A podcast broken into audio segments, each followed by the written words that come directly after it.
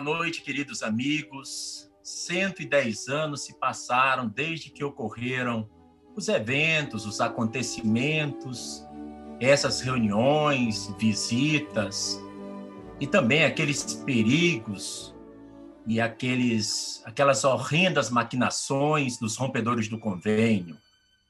Também fazem 110 anos que ocorreram aquelas impressionantes festividades sagradas, aquelas conversas de corações e almas, as traduções, o início de tantas amizades, as peregrinações inesquecíveis aos santuários do Babe e de Barraulá, na Terra Santa, localizados na cidade de Haifa, Monte Carmelo, e na cidade prisão de Aca, em Bate.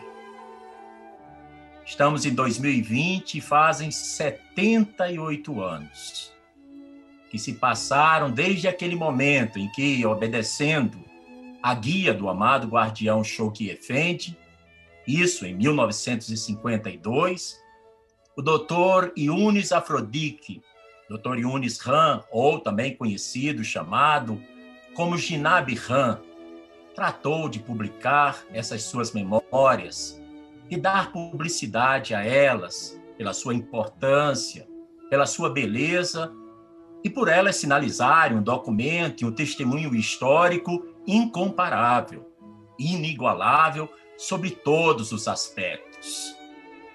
A obra dele foi publicado inicialmente em Farsi. Depois tivemos a publicação em língua inglesa.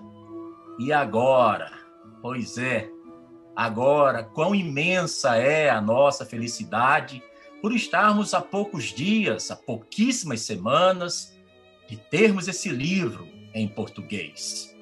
É o fruto do trabalho cuidadoso, abnegado, da edição super caprichada da nossa querida editora Bahá'í, e eu estou me referindo a esse livro, Memórias de Nove Anos em Aca. Cobre o período de 1900 a 1909. Quando a gente se deixa absorver, quando nós nos deixamos ser cativados pelo calor que emana desse livro, que irradia dessas páginas, rapidamente nós passamos a nos ver como se fôssemos atores e personagens da história contada por Jinab Khan. Porque ele foi um observador privilegiadíssimo desses eventos que ele narra, que ele conta, porque ele era um residente na casa dos peregrinos e o seu pedido de servir Abdul-Bahá em Aca lhe foi concedido. É um livro apaixonante. O primeiro contato que eu tive com ele já tem mais de 10 anos. E foi uma cópia mimeografada, tipo uma Xerox.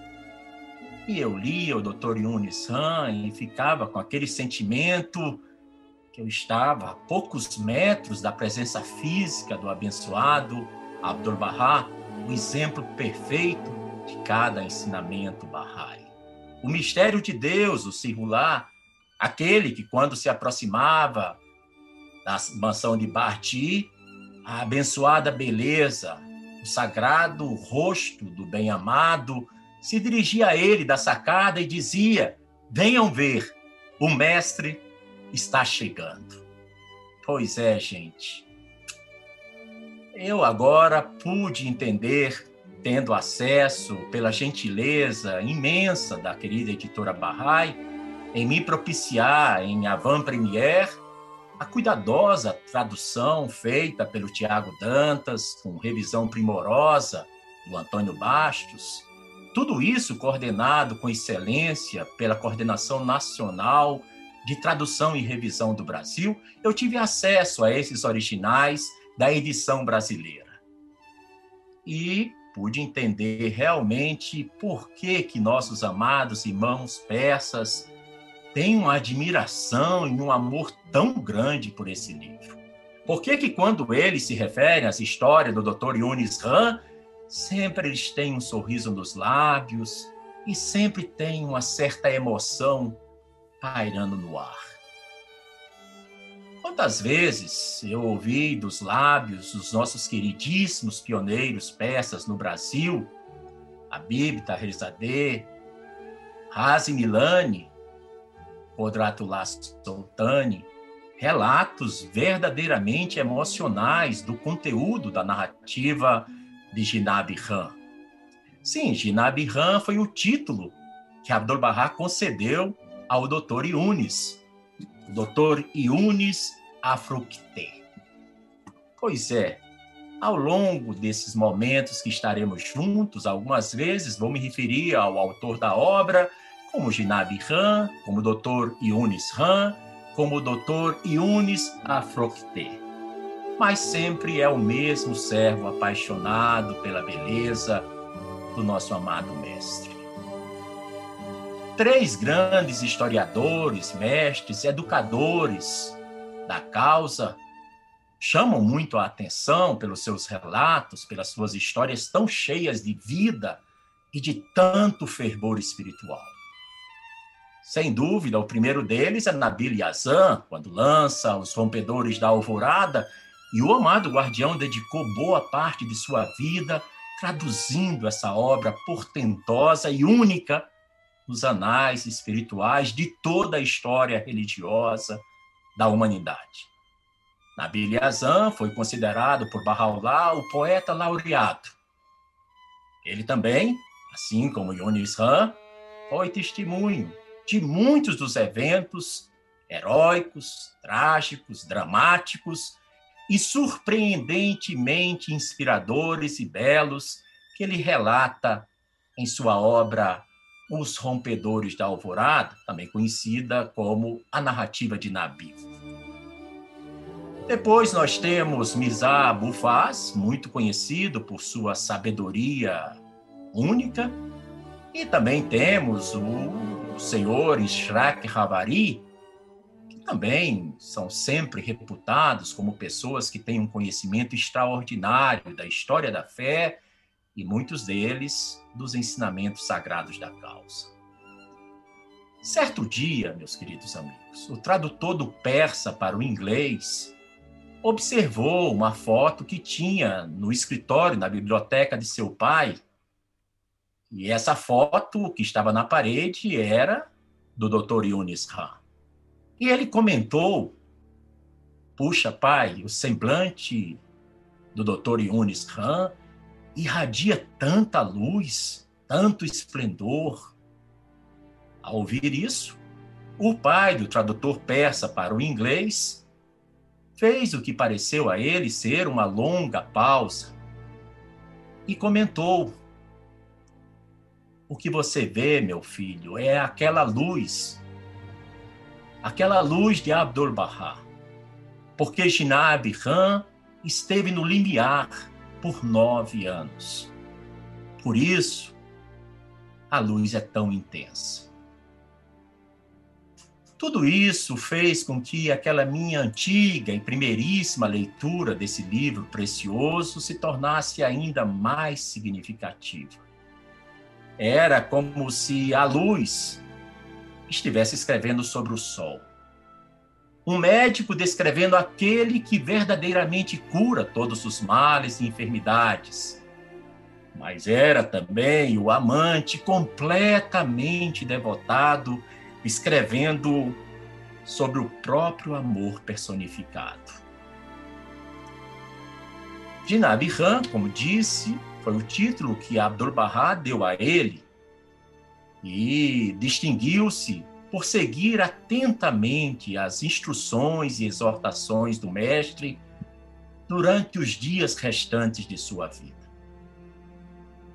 Jinab Khan se tornou um exemplo inesquecível de devoção, de sacrifício e de serviço para todos que amavam Abdu'l-Bahá em todo o mundo.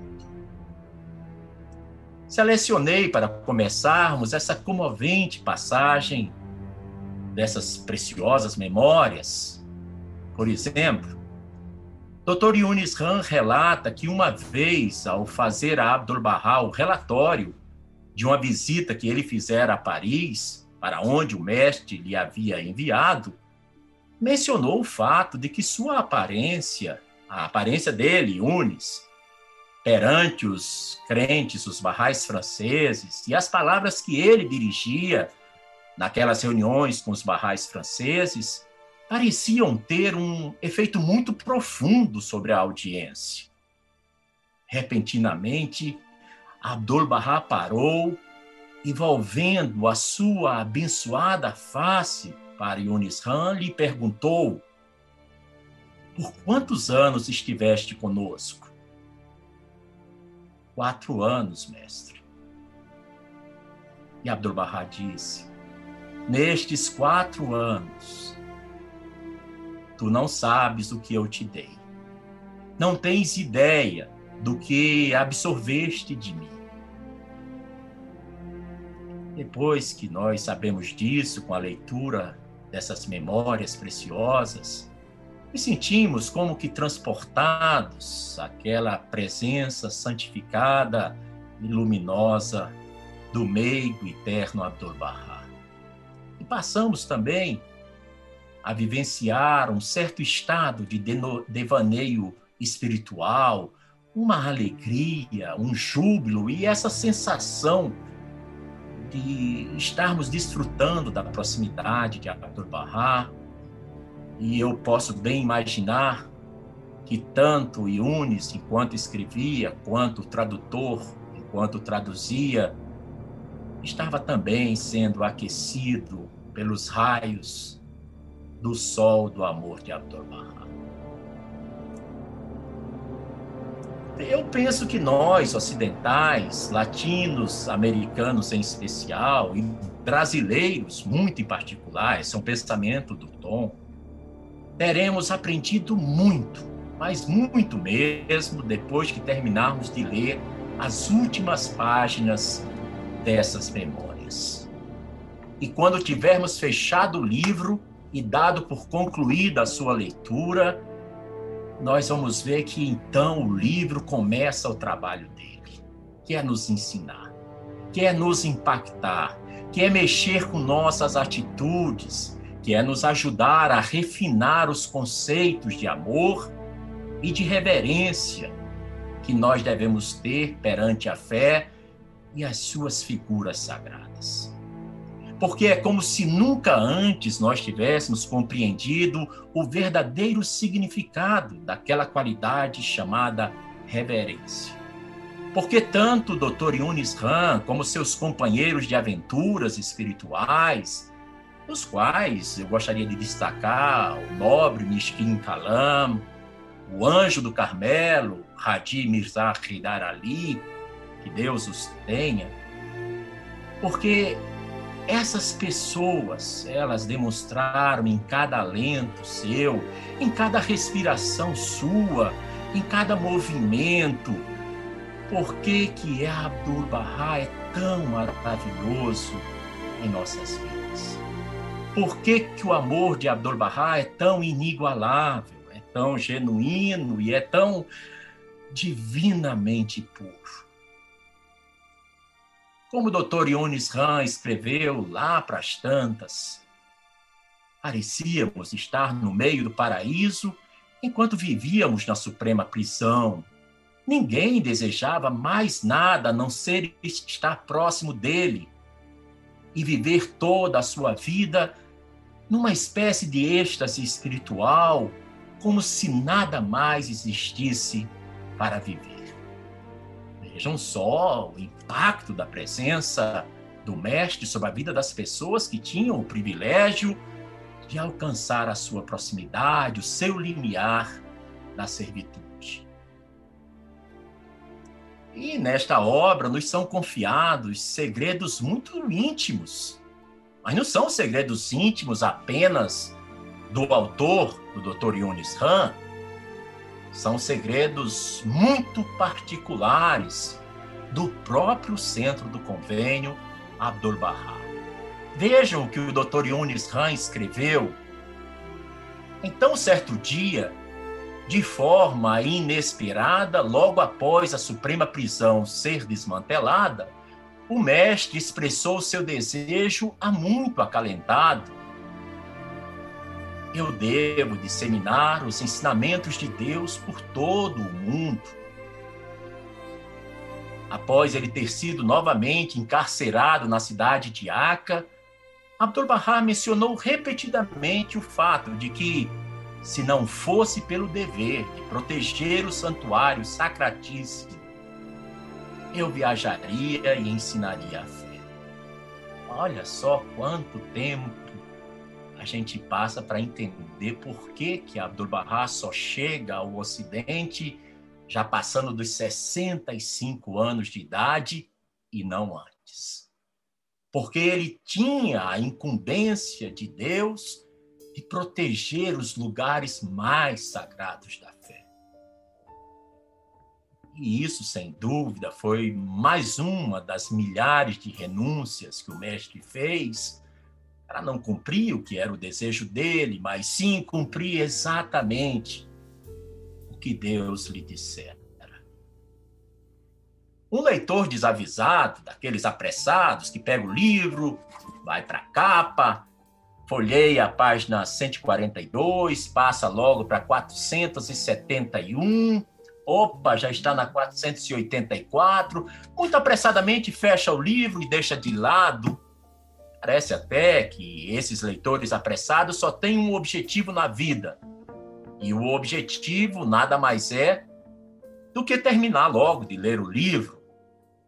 E isso é uma pena, porque quando a gente pega uma obra como essa, tão cheia de ternura, tão cheia de vivacidade, a gente se sente muito frágil muito impotente, muito, muito desajeitado.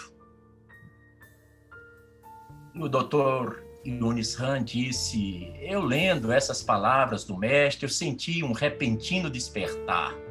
É como se ele me dissesse que nós temos um dever a ser executado neste mundo.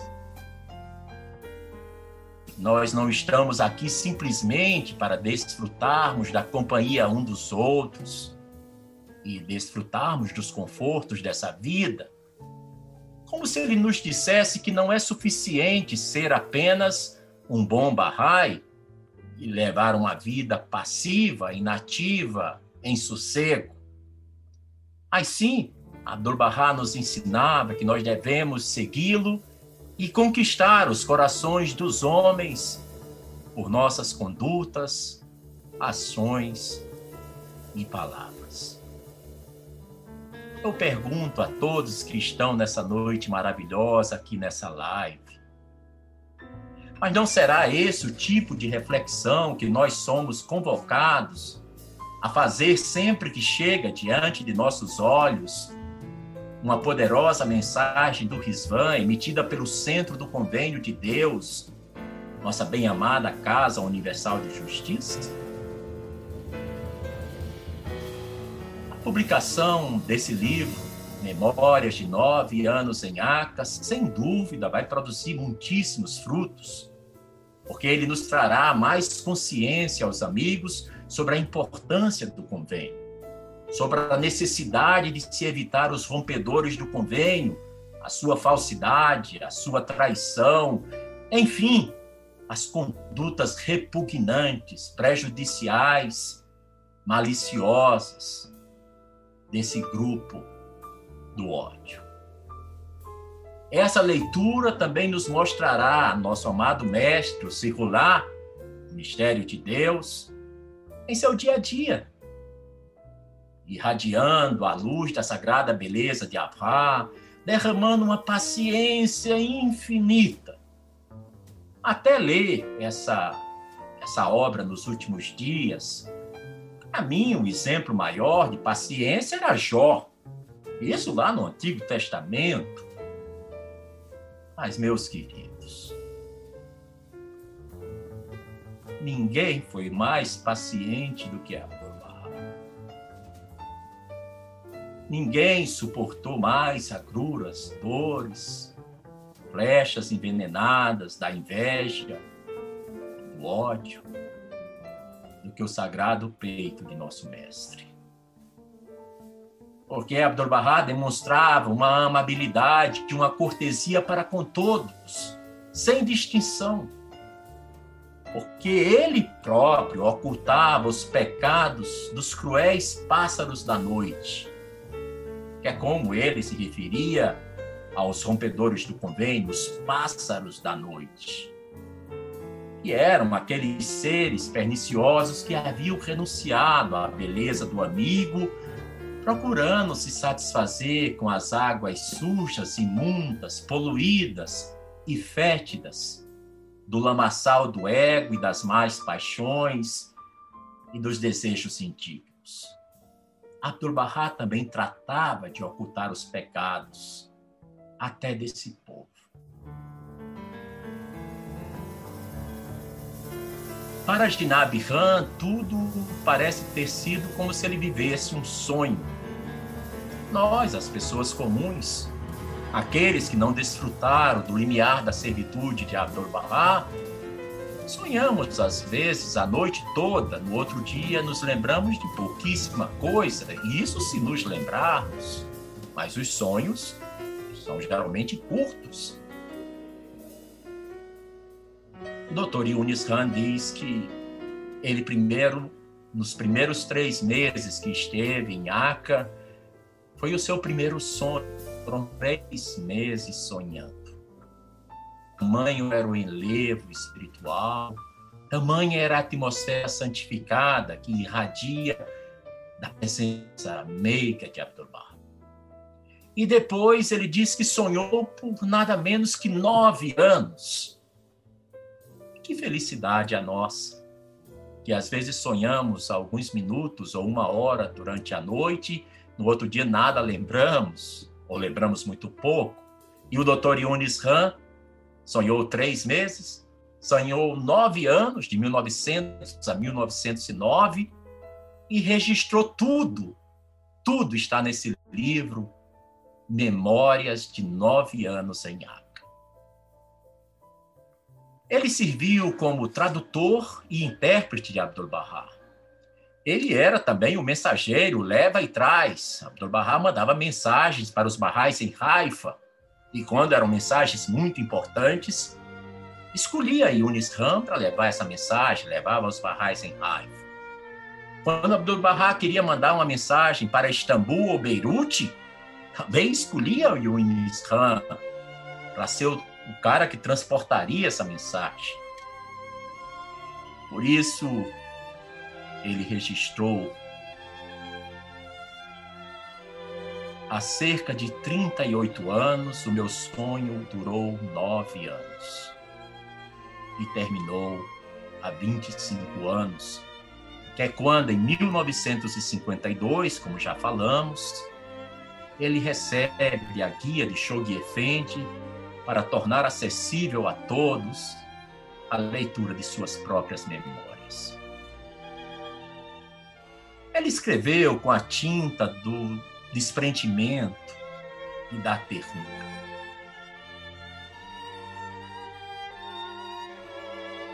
Eu sei, a rainha Maria da Romênia, quando recebeu de Miss Martha Ruth Bahá'u'lláh a nova era, Palácio Real em Bucareste, recebeu o livro do John, Bahá'u'lláh a nova era.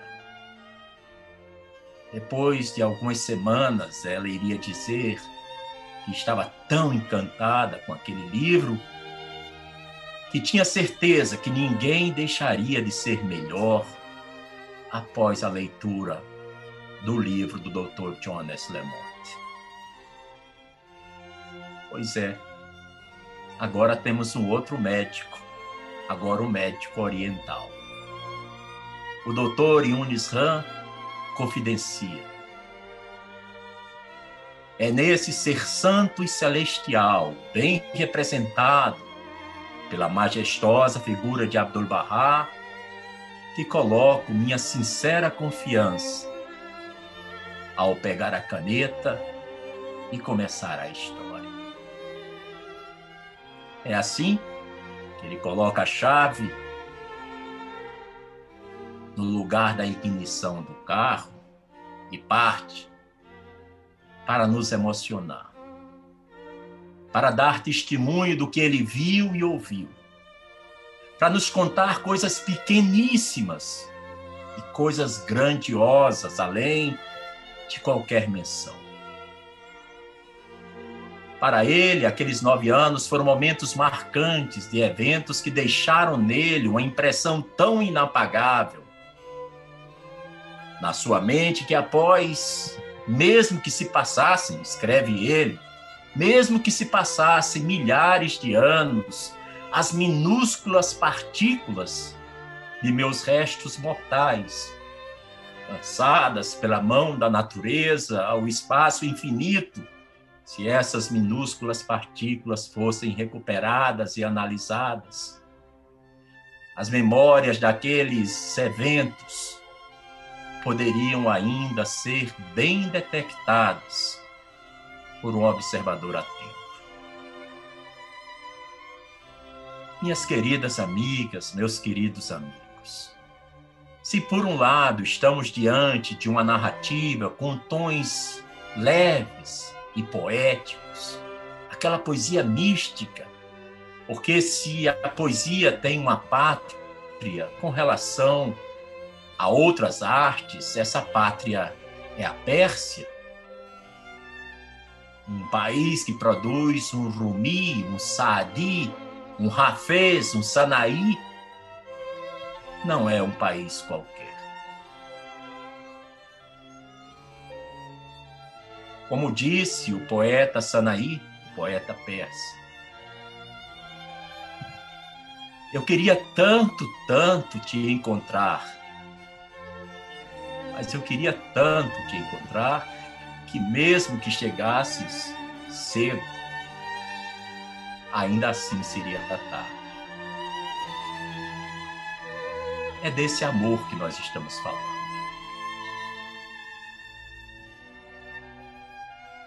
Agora vejam também como ele coloca os pés no chão frio da realidade. Sim, Ionis Ram é alguém comum, como cada um de vocês, como eu também. Mas alguém comum que entre escolher a si mesmo e escolher o bem-amado, fez a segunda escolha. Mas a matéria-prima é a mesma, é um coração devoto. É uma intenção pura e sincera, mas com os pés firmes no chão. Vejam o que ele escreveu.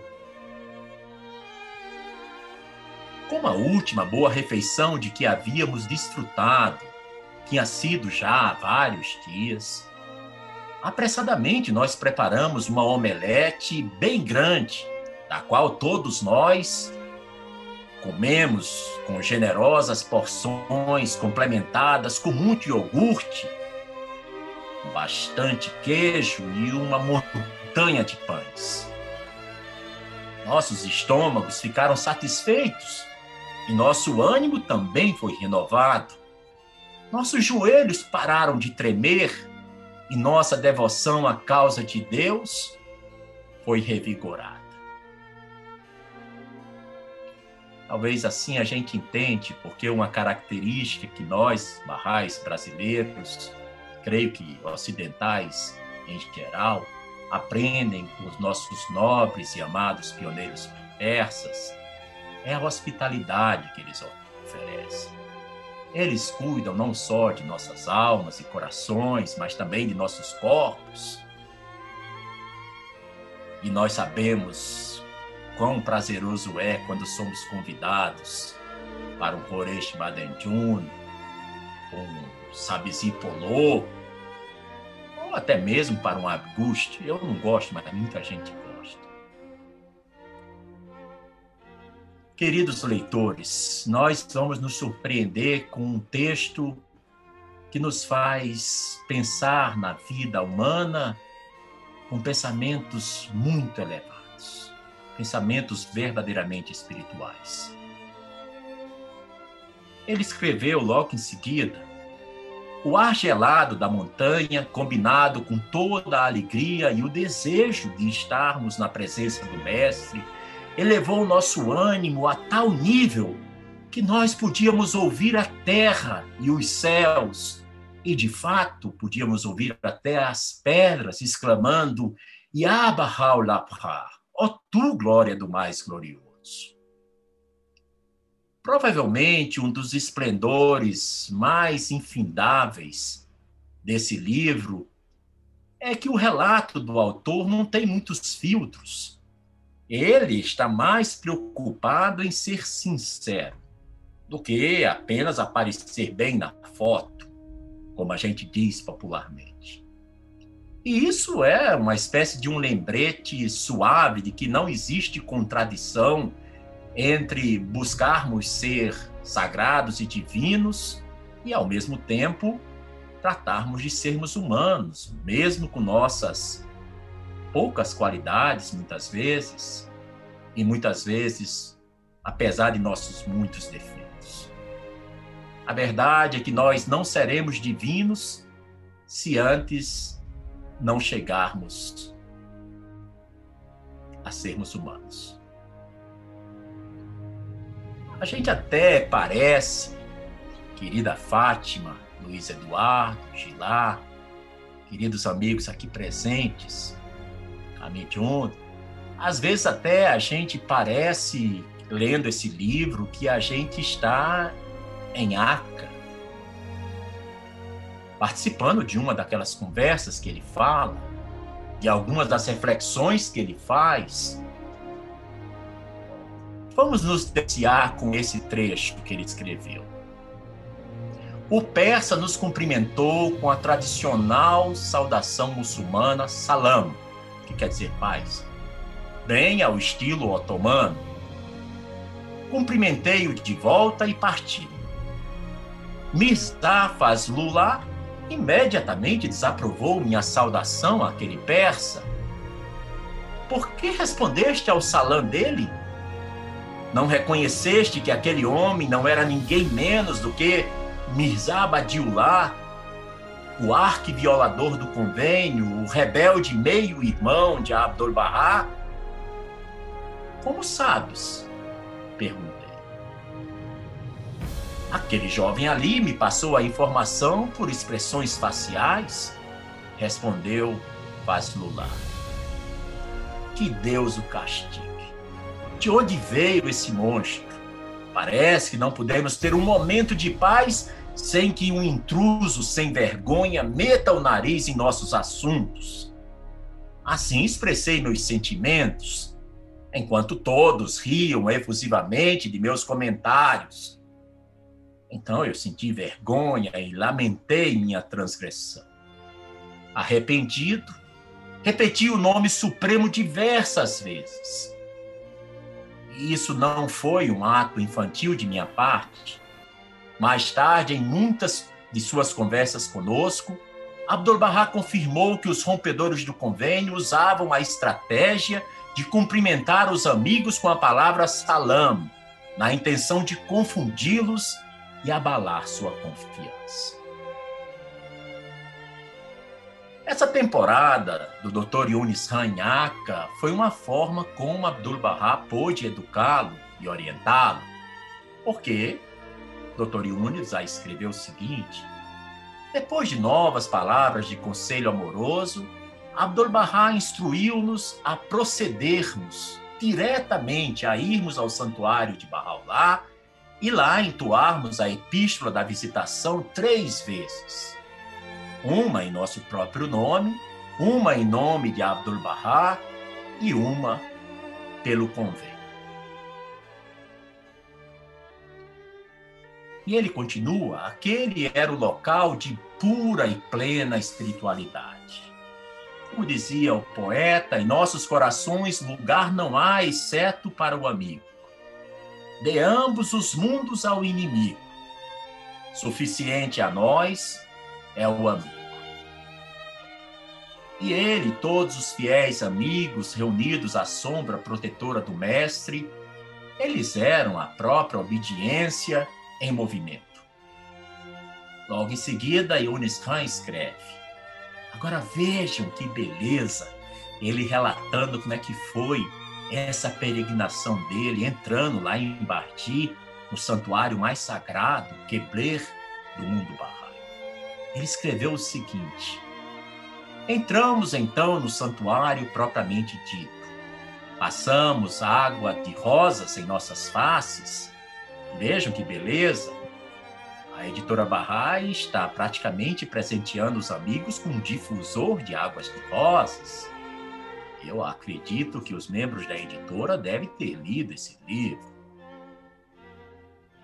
Entramos então no santuário propriamente dito, passamos água de rosas em nossas faces, ajoelhamos-nos novamente, conforme ordenado por Abdul-Bahá, entoamos a epístola de visitação por três vezes.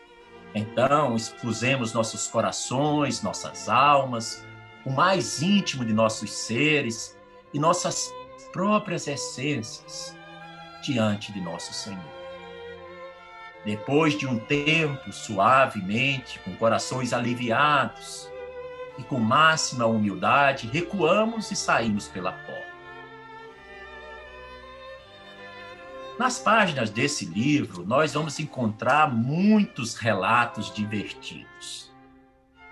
Como a nos mostrar que bom humor e espiritualidade não são excludentes, podem muito bem caminhar de mãos dadas, uma dosando a outra, Vejamos aqui um exemplo disso que estou falando. É quando o Dr. Yunis Khan escreve. Cada um se apresentou em Mishkin Kalam como parte de sua introdução. Quer dizer, Mishkin Kalam resolveu se apresentar também, né? Todo mundo estava se conhecendo, era a chegada dos peregrinos e do próprio Yunis Khan em Arca. Mishkin Kalan, como parte de sua introdução, deu-me alguns fios de seus próprios cabelos, tanto os brancos quanto os loiros. E Mishkin Kalan disse: É minha barba escassa e meu corpo arqueado que são meu passaporte para a fama. Ao que eu lhe respondi brincando: eu também ajudei, pois sempre disse que Mishkin Kalam não precisa contar piadas para conseguir risos. Sua face, seu corpo, por si próprios, já fazem o serviço completo. Todos então caíram em uma grande gargalhada.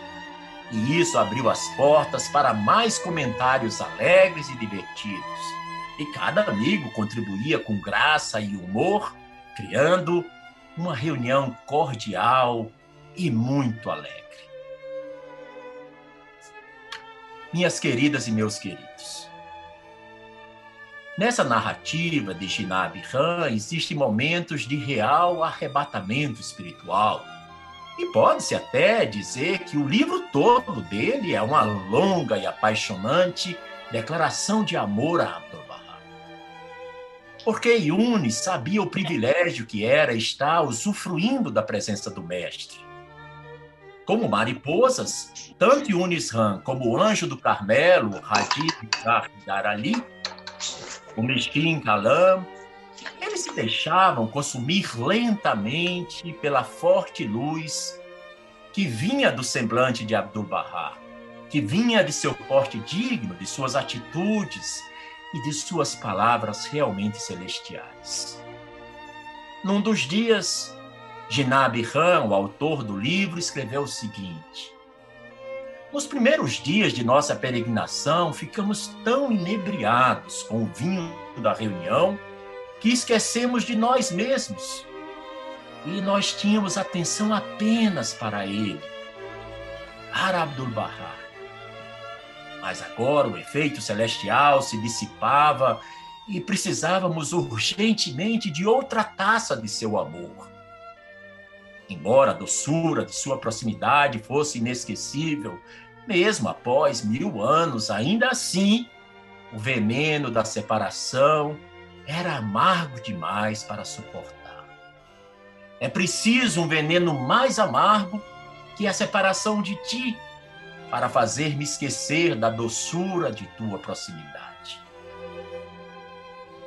Como já falamos, boa parte do livro é dedicado a relatar os sofrimentos, angústias, as dores, os pesares infinitos que os rompedores do convênio causaram a Abdu'l-Bahá.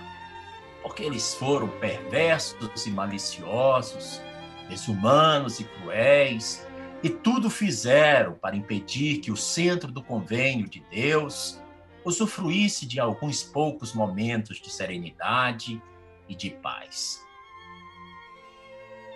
Jinab Han desmascara essa perversidade e é como se o trabalho dele fosse desativar cada uma das milhares de granadas que os rompedores arremessavam contra a figura sagrada do mestre. Por essa época, ele anotou uma constatação muito interessante. O que era estranho naquela época era que os rompedores do convênio pareciam mais ativos em sua oposição à fé do que os amigos em sua defesa algo para a gente pensar. Quer dizer, quanto maior a oposição que a fé sofra, maior o nosso fervor e a nossa devoção para defendermos a sagrada chama do amor de Deus entre nós. Eu gostei muito de uma sentença do Dr. Yunis Han que eu quero compartilhar. Ele escreveu o seguinte: Depois de alguns dias, o sol da beleza do convênio apareceu sob o horizonte de Aca e transbordamos de alegria. Observemos quanto de amor envolvido existe em cada letra e em cada palavra dessas frases. Sol da beleza do convênio, transbordamento de alegria. Então eu pensei na escrita do Yunis o seguinte: e ouvindo as tocantes elocuções do centro do convênio, tornavam-se tão inflamados com o fogo do amor de Deus que iluminavam qualquer região para onde viajassem com aquela luz do amor divino. De fato, escreve ele, não encontrei um só peregrino que não desejasse dar sua vida pela fé. É realmente a gente não sabe porque fisicamente não teremos mais esse privilégio de estarmos na presença dele. Mas nós temos o privilégio de estarmos na presença dele sempre que diariamente nós desejarmos estar. Para isso, basta que leiamos a epístola de visitação de Abdul-Bahá, que ele diz que o crente sincero, ao fazer aquela oração e entoação, é como se tivesse encontrado com ele face a face. Então tem uma história muito peculiar. Dinab Han escreve. Aka Muhammad Hassan, que coordenava as atividades dos peregrinos, recebera dele o título de Miguel, o anjo da vida, pois era ele que geralmente levava as boas novas das convocações de Abdul-Bahá para que os amigos fossem à sua presença. No último dia de peregrinação, porém, ele era renomeado e assumia o nome de Azrael, o mensageiro da morte, porque ele trazia mais notícias, isto é, anunciava o fim da peregrinação de alguém. Como eram felizes as ocasiões em que ele chegava orgulhoso e alegre, anunciando: os peregrinos estão convocados e infeliz o dia em que chegava, desconcertado, sem jeito, com a cabeça baixa, anunciando, de acordo com as instruções de Abdul Bahá, tal e tal peregrino devem partir amanhã em tal e tal barco. Aprendemos também muito sobre os costumes em Aca naqueles anos iniciais do século XX, entre 1900 e 1909. Vejam só vocês, queridos amigos. Eu, pelo menos, pensava que a siesta havia sido criada pelos mexicanos, ou cochilo depois do almoço fosse coisa dos brasileiros, dos cearenses, potiguares e baianos. Mas eu estava redondamente enganado. Olha o que o Yunis Han vai escrever. Ao meio-dia, os amigos voltavam à casa dos peregrinos e lhes era servido o almoço preparado. após o que ninguém pedia, o Kailulê, como era comumente conhecido em Aca, um descanso de meia a uma hora no período da tarde. Achei muito curioso ele ter registrado isso. Ou seja, depois do almoço, nada como um bom cochilo, um bom descanso, até um soninho breve. E vamos ficar muito familiarizados com as visitas dos Barrais naquela época ao Santuário Sacratíssimo de Bahá'u'lláh. Yunis escreve: Desde o primeiro ano após a ascensão da abençoada beleza, a visita ao seu santuário era um dever, conforme as instruções de Abdul-Bahá, bem como um sinal de devoção e de fé. E assim, às sextas-feiras e aos domingos, os peregrinos e os residentes eram solicitados a deixarem Aca e, em estado de completa humildade, aproximar-se daquele lugar abençoado e no caminho já iam entoando orações. Após ajoelhar-se para beijar o limiar, Abdu'l-Bahá se levantava para entoar a epístola de visitação de Baal-lá. Enquanto escrevo essas palavras, posso ver com os olhos do Espírito Abdu'l-Bahá em súplica ante o limiar e ouvir sua sublime e potente voz entoando os belos versículos. Aqui a memória é desnecessária, pois o coração e a alma, em estado de supremo deslumbramento, confiam no tesouro do Espírito cada palavra proveniente dos lábios abençoados de Abdu'l-Bahá. Meu débil coração estremece com as vibrações de sua voz abençoada. Era como se houvesse uma conexão direta entre aquele entoar celestial e o ama do meu coração. É nessa atmosfera de quem vive entre este e o outro mundo que Ginab Ram havia vivido seu sonho de consagração ao serviço de Abdullah.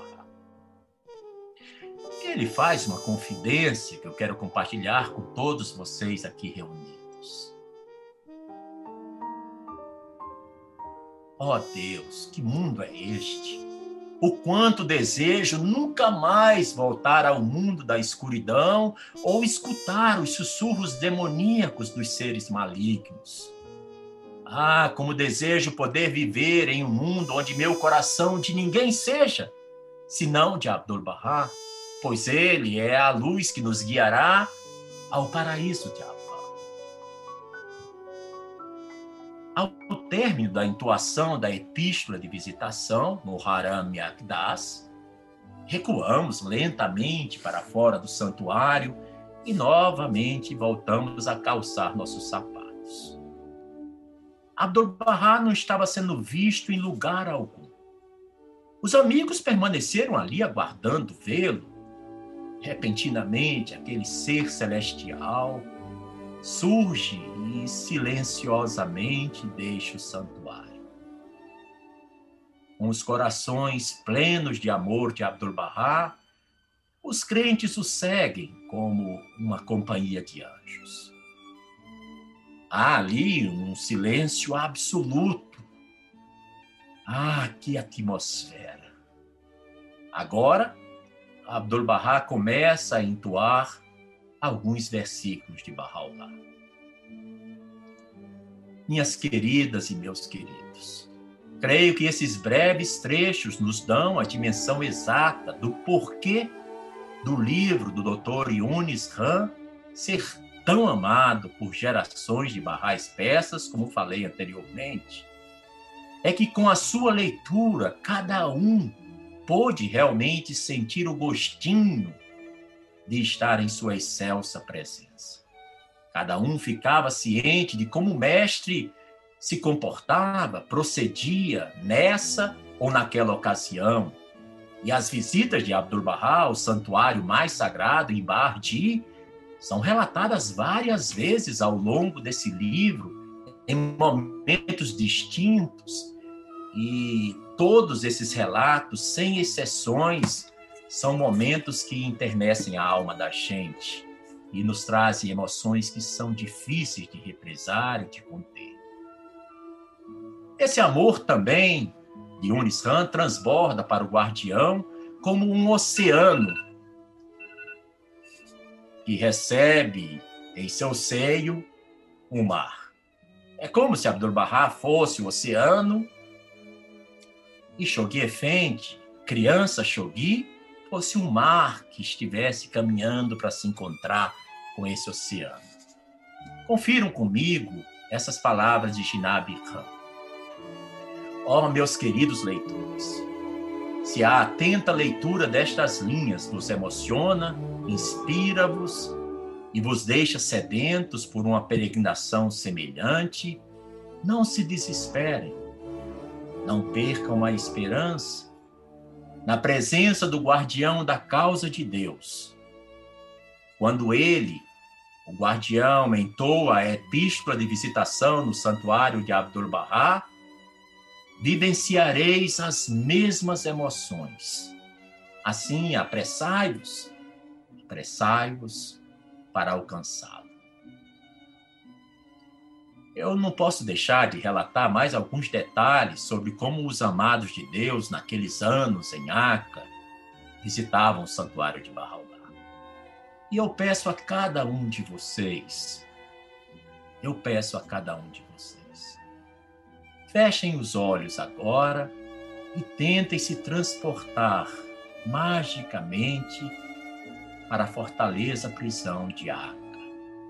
É o início do século passado, é 1900 em diante. Sintam sua atmosfera, seu clima quente, quase sufocante. E pensem nisso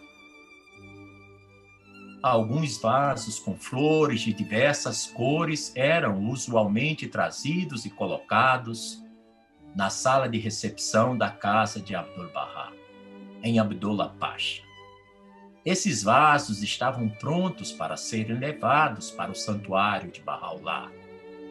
Nos dias sagrados, todos os peregrinos e residentes se reuniam na casa de Abdul-Bahá cerca de duas horas antes do pôr do sol, ou quando o calor do dia não fosse excessivo. Todos eles usavam suas melhores roupas. Cada um, então, colocava um vaso em seu ombro e tomava seu lugar em uma das duas fileiras, prontos para partirem a pé em direção ao santuário de Bahá'u'lláh. Naquela época, os vasos eram levados ao portão de Aca e lá estavam disponíveis aos peregrinos.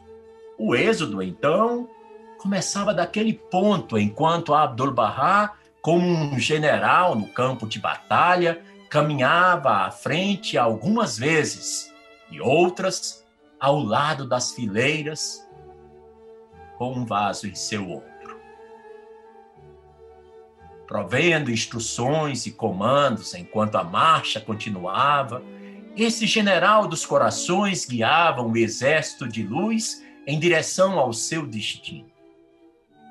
Dois ou três peregrinos que possuíam vozes melodiosas entoavam belos versículos, tais como o do Masnavi, Suasakename, ou algumas vezes poesias compostas na época de Jamal Mubarak, a abençoada beleza, para aquela ocasião específica. A procissão progredia nessa disposição, duas filas, lentamente, com grande dignidade e ordem, até que o santuário pudesse ser visualizado à distância. Ao comando de Abdul-Bahá, todos paravam, colocavam os vasos de flores no chão e alguém entoava uma oração com voz ressoante. Ó oh, meu Deus, meu desejo e meu amado, tu és minha origem e a ti me refugio. Ilumina meu coração com a luz do teu conhecimento. Para concluir, eu quero destacar a ternura e a delicadeza de Abdu'l-Bahá. Yunis Khan escreveu o seguinte: No primeiro dia sagrado em que visitei o santuário de Bahá'u'lláh, Após a entoação da epístola revelada especificamente para aquela ocasião, Abdu'l-Bahá selecionou para ser entoada a epístola revelada em minha honra durante minha juventude. E a epístola dizia: Ele é o orador ante as faces de todos os homens. Verdadeiramente o portal do mais elevado paraíso foi aberto, através do qual surgiu a beleza incomparável e passando sobre todos, evocou com um grande chamado: Ó habitantes da terra e dos céus. Nessa epístola, sou chamado pelo nome, encorajado e ordenado a ensinar a fé. A seleção dessa epístola, especialmente a referência do mestre ao meu nome, deixaram-me em estado de euforia Pois é, conforme ele havia descrito antes, os amigos partiam e seguiam para a Haifa. Eles estavam circulando como mariposas apaixonadas em torno daquela vela divina que iluminava os seus corações. Meus queridos amigos, o refinamento de Abdullah, o dom da hospitalidade, o gosto dele pela limpeza imaculada, o asseio, o luxo, que nada mais é que a verdadeira simplicidade, tudo isso salta das páginas desse impressionante livro de memórias. E Ginab Ram vai escrever: nas festas públicas era comum servir-se um tipo de comida, como o kebab chinês ou o kebab de panela cuja seleção e preparação do kebab ficavam sob a direção do mestre. Imagina, Turbarra supervisionava na cozinha o preparativo da comida que ia ser servida aos seus amados no almoço ou no jantar. E continua Yunis. Nesses eventos, Abdul-Bahá aparecia por alguns poucos minutos para supervisionar tudo a simplicidade, limpeza absolutas da mesa de jantar criavam uma atmosfera de amor e espiritualidade. Esse tipo de festa era normalmente realizado em dias sagrados. Como o número de convidados geralmente excedia, ultrapassava os lugares e as cadeiras à mesa, a refeição então era servida em duas etapas. É como no Sultanier aqui, ou na Associação Monte Carmelo, ou na ADICAM, ou na Escola das Nações, mais de uma vez. Porque não tem tanta cadeira, nem tanta mesa para todo mundo de uma vez só. A atmosfera, escreve Unisson, a atmosfera da segunda leva era tão maravilhosa quanto da primeira. Quando o primeiro grupo terminava de comer, todos os pratos eram recolhidos e também a toalha de mesa era substituída por uma nova toalha, e assim a beleza e a limpeza da mesa permaneciam intactas. Quanto ao mestre, ele comia na terceira leva. Ele convocava todos os servos à mesa e comiam juntos. E também na narrativa do Yunis Khan não vão faltar momentos saborosos, não só da boa comida servida em Abdullah Pasha, festivamente, mas também momentos saborosos pelo ótimo bom humor do jovem Yunis Khan. Olha o que, que ele vai escrever. Esse Yunis é o tipo da pessoa que todo mundo gostaria de ter como amigo. Eu mesmo adoraria ter sido amigo de infância dele principalmente se ele conseguisse me dar carona e tivesse me levado junto. Essa parte não está no livro. Veja o que, que o Yunis Han escreve. Na primeira vez em que estive presente em tal festa, percebi que os peregrinos estavam tão completamente encantados pela presença de Abdu'l-Bahá e tão cativados pelo seu caminhar e seu porte que ninguém tocava na comida ao perceber que o olhávamos com olhos de adoração, Abdul-Bahá nos ordenava enfaticamente a comer. Foi então que recobrei os sentidos e decidi não perder a oportunidade. Assim como serviço a mim mesmo e em nome de todos os crentes e devotados servos de Deus, realizei meu dever escrupulosamente e comi tanto quanto pude. É, é um livro que vai misturar lágrimas e gargalhadas. Preparem-se. É algo maravilhoso essa experiência de ler o livro do Dr. Yunis E a narrativa se alterna todo o tempo entre terra e céu, alegrias e sofrimentos, crises e vitórias. A parte toda negativa, toda ela é debitada na conta dos pássaros noturnos, aqueles que violaram o convênio testamento de Bahá'u'lláh. Certa vez, Dr. Yunis Han escreveu: O moral dos crentes nos dias de provação, naqueles tempos difíceis e perigosos, eram muito peculiares e dificilmente compreensíveis pelos padrões atuais, a menos que se tenha observado e vivenciado os eventos daquela época pessoalmente caso dele. E ele continua: aqueles fiéis e antigos residentes que acompanharam a família sagrada de Bahá'u'lláh desde o início do exílio a Bagdá, Adrianópolis e Istambul, até sua chegada à suprema prisão em Aca, e durante a subsequente libertação e mudança para a mansão de Bardi, esses foram testemunhas da crescente distinção a elevadíssima posição do mestre. Isso ficava claro, já que era tido na mais alta estima pela abençoada beleza que orientava a obediência e a devoção de ambos os Afnãs e Aksans. Agora, esses mesmos crentes tinham que suportar a dor de contemplar aquele ser radiante, aquele amado celestial, em tais circunstâncias cruéis e degradantes. Eles ficavam acometidos de tristeza e com os corações partidos.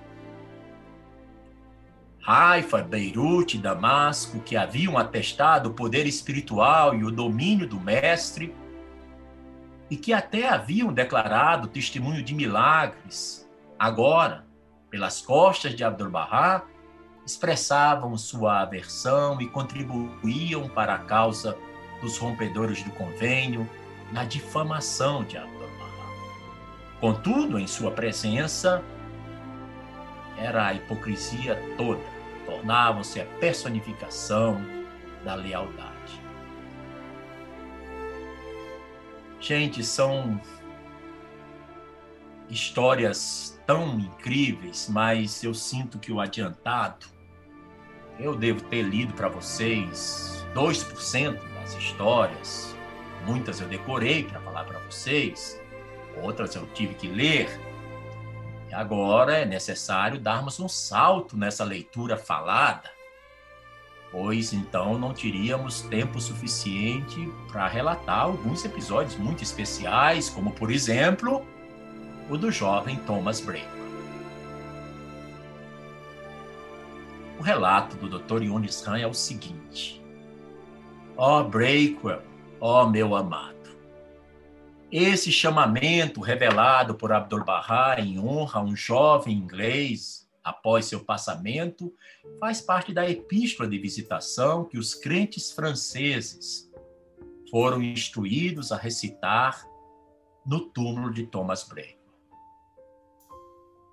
Esse jovem que obtivera permissão para visitar Abdu'l-Bahá antes da renovação de seu encarceramento, chegou de Paris nos dias iniciais do aprisionamento.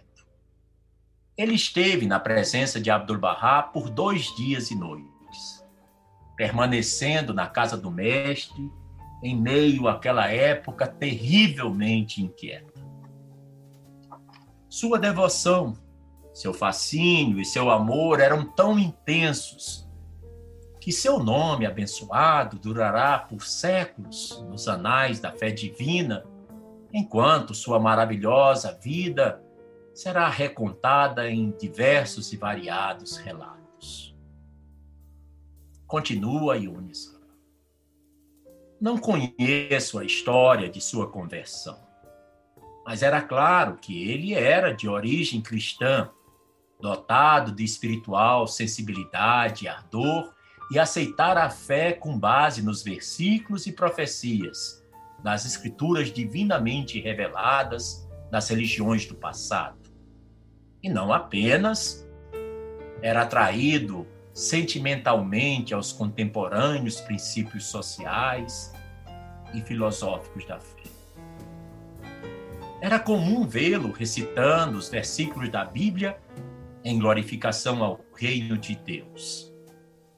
E embora sua peregrinação não tenha sido longa, ainda assim a intensidade do fogo de seu amor e o fervor de seu desejo e fascínio tocou profundamente os amigos.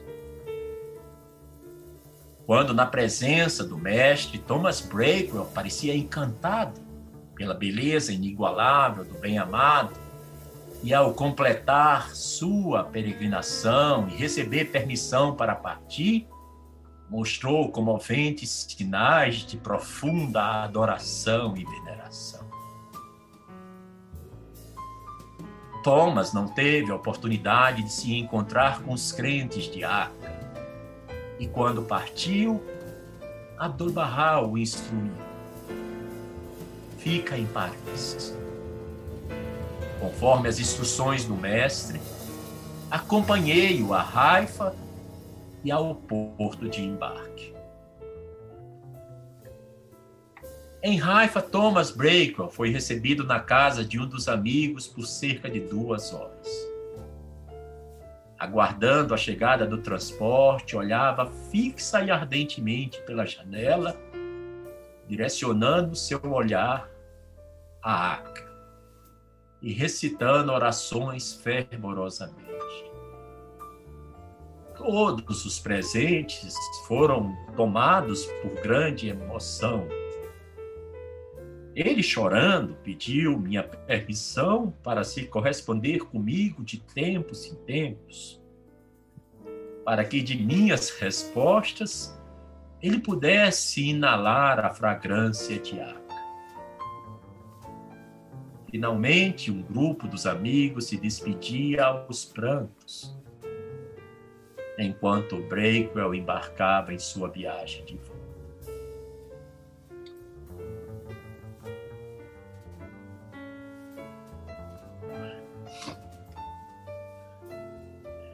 Sua primeira carta, além das expressões de sincera devoção e fidelidade, continua tendo essa pergunta.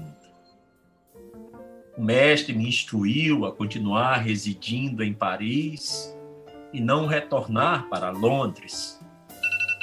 Atualmente vivo aqui em Paris como estudante e gostaria de saber se seria permissível ir a Londres por um ou dois dias para um funeral, caso um de meus pais venha a falecer. Mas imediatamente Thomas acrescentou na carta: Não, por favor, desconsidere essa pergunta. Cristo, em sua primeira vinda, disse aos seus seguidores: Deixa os mortos enterrarem os seus mortos. Assim, por favor, Yunis, não te incomodes em mencionar-me na presença do Mestre. Porém, enquanto estiveres em audiência, lembra-te de mim em teu coração isso irá me trazer toda a felicidade e alegria de ambos os mundos. Ainda assim, continua Yunis, relatei a história a Abdul-Bahá no momento que considerei oportuno. O mestre me disse com um sorriso: escreve para ele que hoje os vivos têm que enterrar os mortos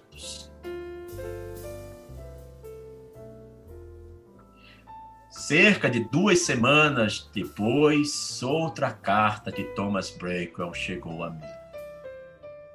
Era uma carta breve, mas tão comovente que sua mera leitura me tocava profundamente a alma.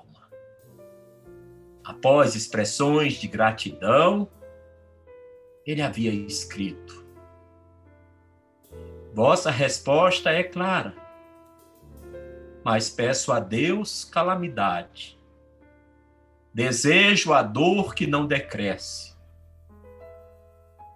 Desejo sofrimento sem trégua.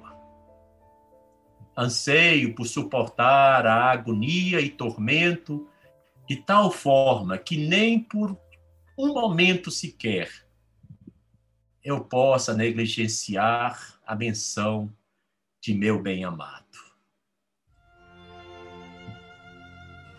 Uma vez, enquanto o mestre caminhava de um lado para outro, mencionei essa carta.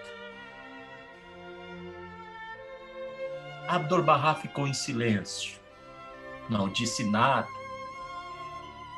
Escrevi para ele e confirmei o recebimento da carta. Após duas semanas, outra carta de Thomas chegou e dizia: Meus pais estão pedindo que eu vá para Londres. Eu lhes disse que as instruções dadas a mim pelo mestre foram para ficar em Paris. Mas, infelizmente, meus pais são idosos e não reconheceram esta revelação suprema. Peço para ter sucesso em ensiná-los. Quão indigno e desmerecedor eu sou! Como pude merecer essa bênção suprema? Por favor, lembra-te de mim em minha presença, em tua presença, em sua presença. Novamente mencionei o assunto. O mestre respondeu de forma curta escreve que ele será auxiliado. Eles, os pais, aceitarão a fé. Exatamente duas semanas mais tarde chegou outra carta. E Thomas me dizia: Meus pais vieram me buscar. Eu ensinei a meu pai. Sua declaração por escrito segue anexa. Minha mãe é muito amorosa, mas anseio por dor e angústia para que eu possa me aproximar de Deus. Se eu fosse persa, teria ansiado, anelado o martírio. Por favor, orai por mim. Não sairei de Paris. Não sei se os amigos estão percebendo a pureza de Thomas Brakel era realmente inigualável. Ele não queria incomodar Abdu'l-Bahá de ler as cartas dele. Não se, se sentia merecedor, então escrevia para Yunis Han, o secretário. Pedia para Yunis apenas se lembrar dele, mas que não tomasse tempo lendo a carta. Mas em uma das vezes, Yunis Han deixou de ler ou de comentar. E com essa carta foi também do mesmo jeito.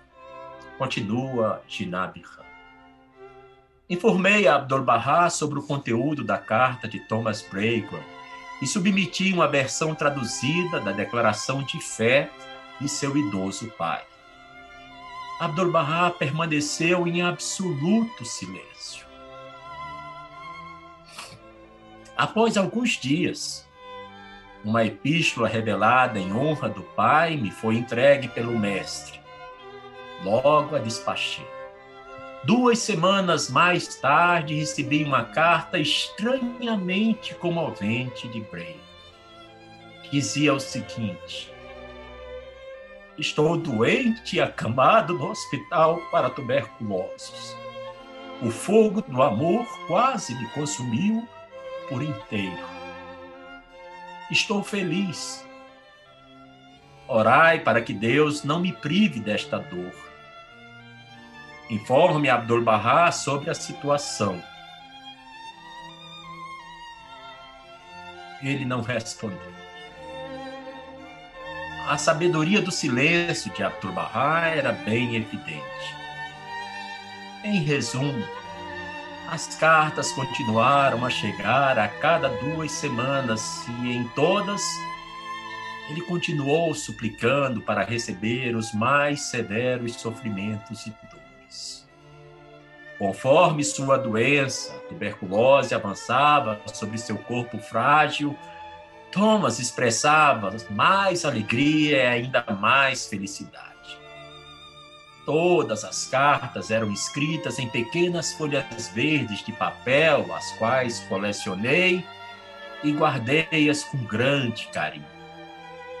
A leitura dessas cartas criava profundos sentimentos espirituais. Seu profundo impacto emocional e os ditames de minha consciência me obrigavam a reportar, a relatar todos os detalhes Abdul Bahá. Algumas vezes ele dizia: transmite minhas saudações. E naquelas ocasiões em que ele permanecia em silêncio, eu sabia que a relação entre o amante e o bem-amado, o buscador e o objeto de busca, era tal que não necessitava de nenhum intermediário.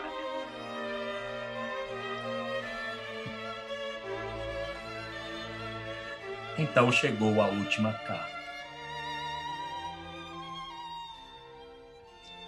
Thomas Brakel escreveu: Estou inebriado com o vinho do sofrimento e da dor, preparado para receber a bênção suprema. A intensidade de meu tormento e a magnitude de minha agonia trouxeram-me infinitamente para mais perto de meu bem-amado. Ainda anseio uma vida mais longa para continuar a suportar esta dor. Mas meu objetivo é obediência à sua vontade. Lembra-te de mim em sua presença. Esse foi o conteúdo, queridos amigos e queridas amigas, de sua última carta. Duas semanas mais tarde, não recebemos mais notícias. O que acontecera estava claro. Alguns dias depois, enquanto o doutor Arastu e eu acompanhávamos o mestre da casa dos peregrinos até sua residência, ele disse repentinamente: Honrado Han, soubeste? Respondi negativamente. E ele disse: Breakwell ascendeu. Fiquei de coração partido. Continuou dizendo Abdul Bahá a Jinab Escrevi-lhe uma tocante epístola de visitação. Escrevia com tamanha emoção que chorei enquanto escrevia. Deves traduzi-la bem, de forma que o leitor não consiga segurar suas lágrimas. Continua o doutor Yunis nunca soube quem informou Abdul-Bahá de sua morte, da morte de Thomas Brake. Se a notícia havia a ele chegado em inglês ou francês, na forma de uma nota escrita ou de um telegrama, nunca descobri. Embora devesse ter sido eu o recebedor de tal correspondência. Dois dias mais tarde, recebi a epístola de visitação, e era comovente.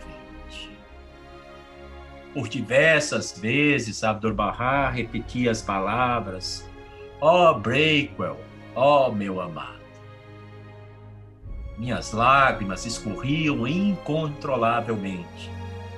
De acordo com suas instruções, traduzia a epístola para dois idiomas, francês e, com o auxílio da senhora Lua Getzinger, inglês. E as despachei no correio. As impressões profundamente sentidas, deixadas por aquele jovem, ficaram em nossos corações por vários anos. Não recebi mais notícias de seus pais por cerca de um ano. Um dia fui convocado à presença de Abdu'l-Bahá a fim de receber para tradução a correspondência que havia chegado. Havia diversos envelopes de várias cidades.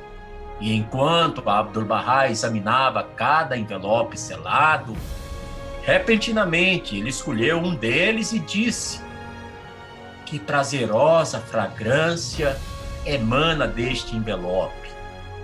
Abre-o depressa e vê de onde vem. Depressa. Como muitas vezes passei por situações similares, quando certo envelope era escolhido por Abdu'l-Bahá antes de todos os outros, e invariavelmente continham assuntos espirituais importantes, eu rapidamente abri o envelope. Dentro havia um cartão postal e um envelope selado. A escrita dourada no colorido cartão postal, que tinha uma simples violeta fixada, dizia: ele não está morto. Ele vive no reino de Abraham. E havia uma nota adicional. Essa flor foi colhida no túmulo de Breakwell. Assim que traduzi essas palavras, Abdul-Bahá repentinamente pulou do assento, pegou o cartão postal colocou em sua abençoada fronte e chorou. Também fiquei completamente comovido. Abri o segundo envelope. Era da mãe ou do pai de Prequel, expressando sua profunda gratidão. E dizia: Louvado seja Deus! Meu filho querido deixou este mundo tendo reconhecido a verdadeira posição de Abdul-Bahá e provado a doçura de seu amor. Não me lembro dos detalhes da reação de Abdul-Bahá à carta, mas lembro que o impacto espiritual não foi menor do que o do cartão postal. Embora eu tenha me desviado do assunto principal, senti necessidade de completar essa história. Queridos amigos, o que eu preparei para vocês na caprichada edição brasileira desse livro maravilhoso, maravilhoso. Daria para fazer um banquete onde a mesa deveria ser servida no mínimo 19 vezes. Porque cada história sente-se a fragrância do amado. Não sei se agora é o momento em que a audiência, se é que ainda tem alguém ouvindo, para talvez perguntas e respostas. Mas eu ainda queria completar mais uma coisa. Três anos mais tarde, naquele momento em que Abdul Bahá recebera aquela violeta do túmulo de Thomas Breakwell e receber aquela pequena nota escrita pelo pai ou pela mãe de Thomas Breakwell dizendo que seu filho estava feliz por haver reconhecido neste mundo a elevada posição de Abdul Bahá. Pois bem, Três anos mais tarde, depois disso, Quando Yunis Han estava em Paris, em companhia do senhor Dreyfus, um Bahá'í eminente também, havia sido peregrino em Acre, visitada por Bahá'í, o senhor Dreyfus contou a Shinab Han muitas histórias sobre Prego e eu não poderia deixar de mencionar. Quando esse jovem estava no hospital, relatou ele, todos os médicos, enfermeiras e pacientes ficaram impressionados pela intensidade de sua devoção e espiritualidade, pois ele convidava a todos ao reino divino. Alguns ficavam perplexos e tocados, mas alguns pacientes faziam comentários maldosos e provocativos. Armados de apenas algumas palavras em inglês, zombavam dele, apontando-lhe os dedos e repetindo as palavras: Você está morrendo, você está morrendo. E ele respondia, dizendo, rindo, gargalhando: Não estou morrendo, estou a caminho do reino do Pai Celestial. Lá intercederei por vós. Por sua morte, todas as enfermeiras choraram.